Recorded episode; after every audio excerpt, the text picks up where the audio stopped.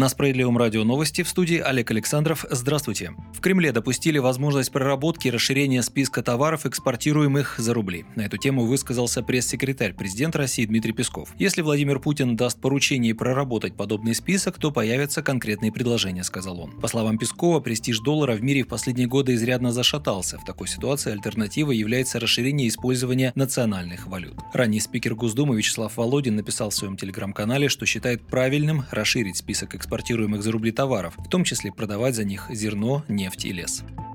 Ставки по ипотеке могут снизиться в ближайшие 2-3 месяца, заявил в интервью ура.ру глава Комитета Госдумы по финансовому рынку депутат «Справедливой России» Анатолий Аксаков. По его мнению, это напрямую зависит от отношений с Западом. Хотя желающих взять кредит под 12% по льготной ипотеке будет не такое большое количество, чем тех, кто брал ипотеку под 7% годовых, постепенно рынок начнет стабилизироваться, уверен Аксаков. Парламентарий подчеркивает, что решение президента Владимира Путина по специальным ипотечным программам, имеется в виду семейная ипотека под 6% годовых, и сельская ипотека под 3% годовых поможет россиянам купить жилье и поддержит строительный рынок. С Аксаковым согласно аналитике банка ВТБ. Они уверены, что продажи ипотеки с господдержкой могут вырасти на 40%.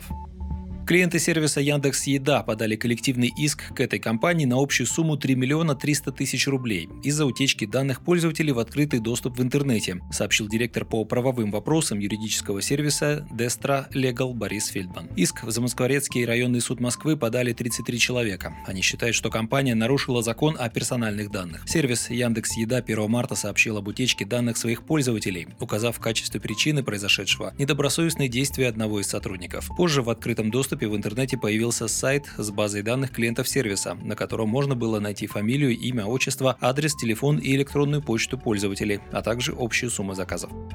Верховный суд России признал электросамокаты транспортным средством. Это следует из материалов дела, опубликованных на официальном сайте суда. Ранее судьи рассмотрели иск россиянина, который указывал, что категории транспортных средств должны быть отнесены лишь те средства передвижения, для управления которыми требуются водительские права, а электросамокаты к таким не относятся. Представитель Генеральной прокуратуры пояснил, что закон не может дать полного списка транспортных средств, но позволяет относить к ним электросамокаты в силу их скорости передвижения. Верховный суд с позиции обвинителя согласился и в иске отказал. Добавим, что решение суда пока не вступило в силу и может быть обжаловано в апелляционной инстанции.